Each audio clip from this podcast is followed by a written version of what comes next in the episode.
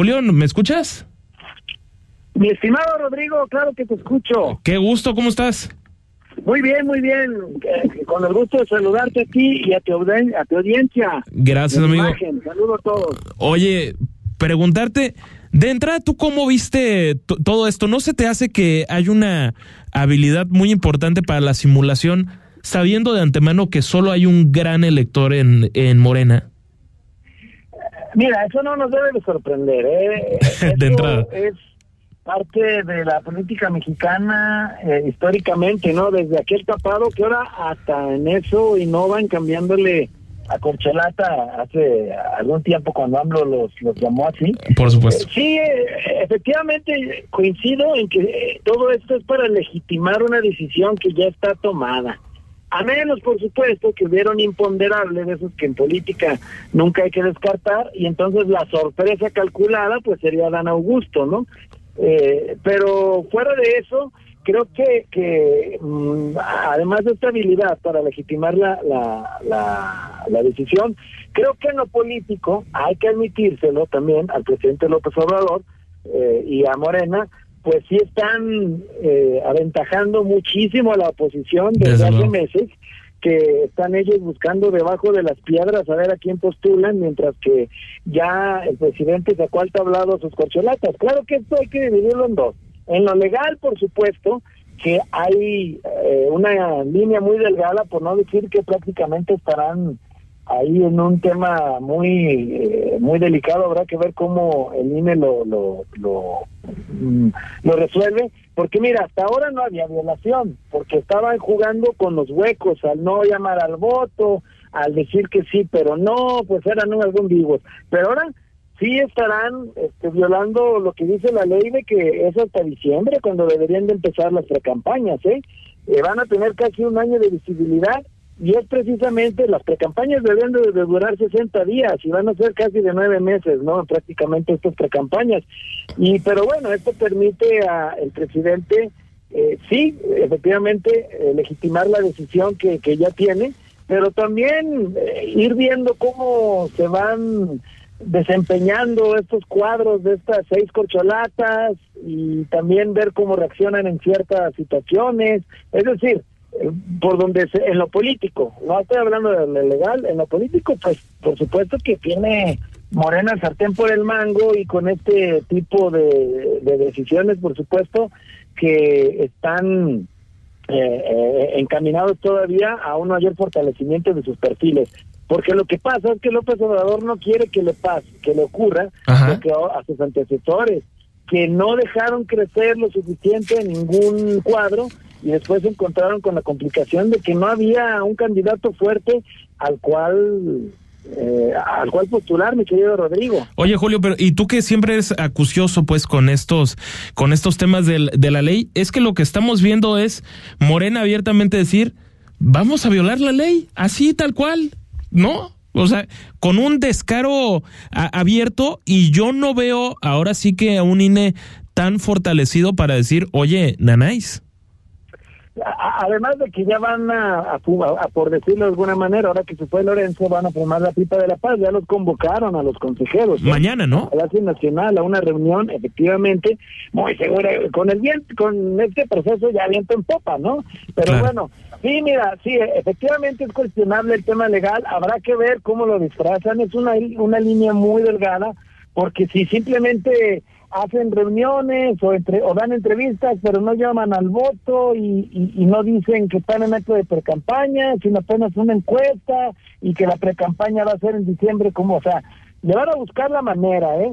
Yo creo que eh, un riesgo como el de, el de Félix Salgado Macedonio o el que iba a ir en Michoacán, que ahorita ya no recuerdo el nombre, que les quitaron la candidatura, no creo que lo haya porque número uno tendrían que ser muy, muy valientes para asumir la responsabilidad en el INE.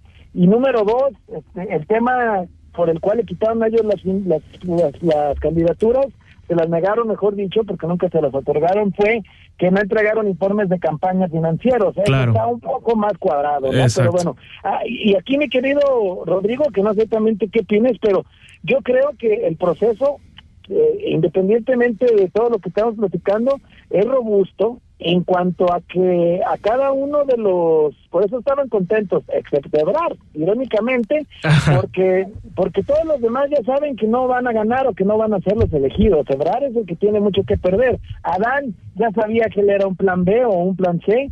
Eh, Noroña, pues con que le den la candidatura de, del estado de Morelos, que es lo que realmente dicen que, que busca, estará muy contento. Eh, Monreal quizá la Ciudad de México y si no alguna otra consolación en el, en el gabinete. Es decir, están prácticamente eh, contentos. A Claudia le cumplieron el hecho de que no hubiera debates porque sabemos que ella batalla mucho, lo vimos en el 2018 en los debates que, que tuvo en, eh, contra contra Barrales, etcétera, ¿no? Entonces a, Ebrard sí le están también eh, concediendo el tema de los encuestadores y de que y de que todos renuncien de que no haya promoción de los gobernadores, o sea, más o menos creo que a todos les cumplieron. Sí nos quedamos con el sabor de boca de que falta el debate, porque imagínate, ¿no? Si estamos hablando que de ahí va a salir, de acuerdo a los números actuales, el que será el próximo, la próxima presidenta de la República, pues entonces creo que sí nos hubiera hecho mucho falta ver esos ejercicios de contraste. Pero pues viejo lobo de mar que son, no van a desgastar a sus cuadros así desde ahora. desde luego, oye Julio, pero si, si vemos con detenimiento este evento de Morena, primero se levantan la mano entre sí nada más Marcelo Ebrard, Claudia Sheinbaum, el secretario, el ahora exsecretario de, de Gobernación, Adano Justo López, y por ahí se cuela Ricardo Monreal. Y ya como que después se acuerdan que también está un tal Manuel Velasco, un verdadero impresentable de un impresentable, como lo es el Partido Verde Ecologista de, de México, y también Gerardo Fernández Noroña del Partido del Trabajo, y entonces como que ahora sí todos hablan de unidad y todo eso, pero sabemos que forzosamente el candidato va a salir de las de las filas de Morena, nada de esas rémoras políticas. Sí, no, no, ellos fueron, incluso fíjate que vi una, una publicidad que hicieron los de Morena para repartir redes sociales con las reglas y decía los añadidos, así decía, ¿eh? Los añadidos, Fernando Manuel Velasco, hasta ellos mismos lo están aceptando en su El añadido cultural.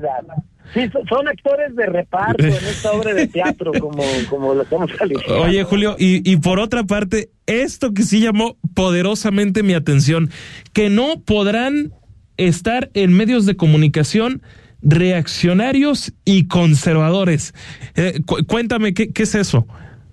Oye, eh, eso lleva mucha cuña además, ¿eh? A ver. Porque, por ejemplo, a, Monreal, pues se le estuvo recriminando mucho que se sentó con Alasraki, creo que hasta Latinus fue. Así pues es. bueno, ahí, ahí queda más claro que, que, que, ellos no, diríamos, ¿no? Pero, pues, entonces uno se pregunta dos cosas. Nada más van a poder ir con los moléculas, con los moneros, con los que sí son... Con Álvaro Delgado, o sea... Sí, y habrá por ahí algún medio que no entra en ninguna, y, y, hasta luego a ver si de ahí no se agarran para descalificar la aspiración de alguno, ¿no? O sea, porque, a ver, o sea, eh, con si van con, con ciertas televisoras o si van con ciertas estaciones de radio, a lo mejor ya en una línea muy delgada, ahí se van a ir, se van a replegar entonces, o sea, eh, no queda muy, no, no queda muy claro cuáles son los medios que son enemigos. Exacto. De la Oye, con los moneros de, de la jornada, seguro todos serán bienvenidos, pero también llama la atención porque hoy, por ejemplo, e, estuvo Ricardo Monreal estuvo con el periodista Joaquín López Dóriga y eh, Marcelo Ebrard me parece estuvo con Ciro Gómez Leiva. Así es. Eh, este compañero de nosotros de, de Imagen Televisión y también de conductor de, de, lo que es el programa por la mañana en, en Radio Fórmula, que son periodistas siempre muy cuestionados por el presidente. Es decir, como ellos diciendo, a ver, si a mí me invitan a medios, yo, yo voy a estar pero resulta de ser que Claudia Sheinbaum yo creo que es la única que sí se va a disciplinar 100% a nada más tomar entrevistas que le garantizan 100% estar a modo y alineados. ¿Cómo ves eso? Sí, yo creo que, que, Claudia al ser la que la que en este caso sería la beneficiada va a cuidar mucho ese tema. Los otros tendrán que arriesgarse y jugar, claro, si es que si es que todavía creen que pueden estar en encuesta, al menos celebrar y jugársela con el cuchillo entre los dientes, porque también el acudir a este tipo de programas, puede ser tomado como una afrenta y como una causal de, que le quiten el, la candidatura. Y no, también aparte está el hecho de que no pueden contratar ideas, eh, esta mordaza de que no van a golpear a los otros rivales supuestamente para que la unidad quede, pero pues ahí le están quitando lo sabroso a las precampañas, ¿no, mi querido Rodrigo? Eso era lo que siempre gustaba más eh, claro, desde luego. De, contraste. No, y también hay que decir, Julio, que al fin y al cabo, Claudia Sheinbaum también busca no tener grandes entrevistas porque tiene muy escasa facilidad de palabra. No tiene facilidad de palabra. Es lo que te comentaba, que fueron en su equipo, en sus representantes, quienes pugnaron porque no hubiera estos debates. Eh, exactamente, porque no los hubiera y al fin y al cabo, pues, que a ver, Va a ser Claudia, ¿a poco no, Julio?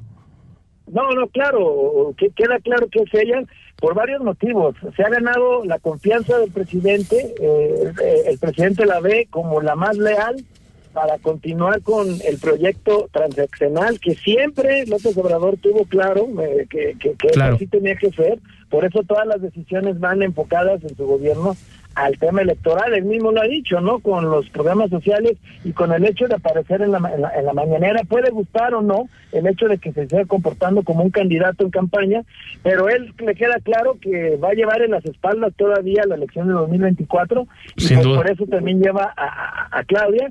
Y además hay que también, quienes son los Obradoristas de CEPA, ven a Claudia Sheinbaum como la verdadera candidata de, si, si, dividimos al obradorismo en varias vertientes, como la verdadera candidata del obradorismo auténtico de izquierda. Hay que recordar que ella jamás militó en el PRI. Ella viene de los movimientos universitarios del 85 en contra de Jorge Carpizo cuando intentaron cobrar las, las colegiaturas y luego de la primera campaña de Cotemo Cárdenas de este Frente Democrático Nacional y luego fundadora del PRD. Entonces, es más pura, por así decirlo. Este, sí, a diferencia de Adán o de o del propio Marcelo, que han estado en otros partidos, en el PRI y luego en, algunos otros más, el caso de Marcelo, el PCD incluso, pues no desaparecido de Camacho Solís, pues ella es la que el obradorismo de izquierda ve como suya, ¿no? Este grupo de los que se hacen llamar los puros se llama, se hacen llamar así por aquella frase de puro pueblo organizado que recordarás cuando eras tú apenas un, uh, yo creo un niño, porque eres muy joven, pero al mismo tiempo lees mucho y estás muy eh, Nací en el muy convulso año de 1994. Querido Julio, gracias por tu tiempo, te mando un fuerte abrazo. Mi querido Rodrigo, gracias y saludos al auditorio. Ahí tiene usted a, Julio Ríos, periodista jalisciense, siempre acucioso con temas electorales y por supuesto de, de, de transparencia. Siempre un gusto platicar con él. Por cierto,